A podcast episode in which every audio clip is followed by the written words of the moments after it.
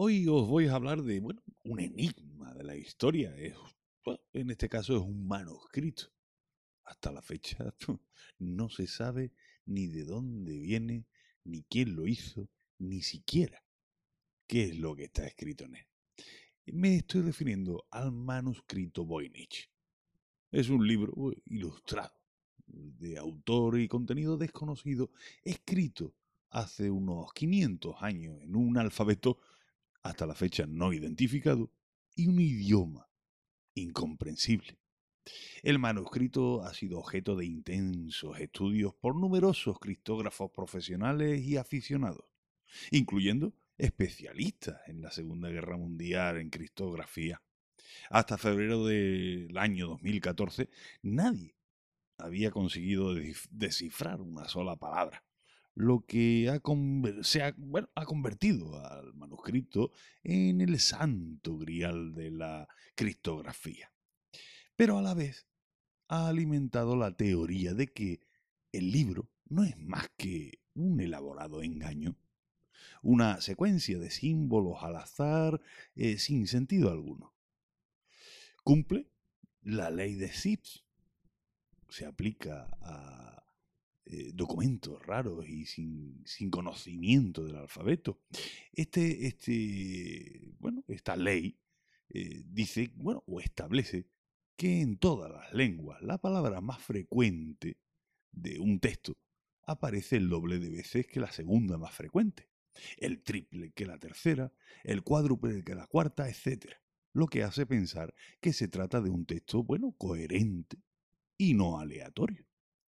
El nombre del manuscrito se debe al especialista en libros antiguos Wilfrid Voynich, quien lo adquirió en 1912. Actualmente está catalogado como el ítem eh, MS408 en la biblioteca Beinecke de libros raros y eh, manuscrito de la universidad, que está en los manuscritos de la Universidad de Yale.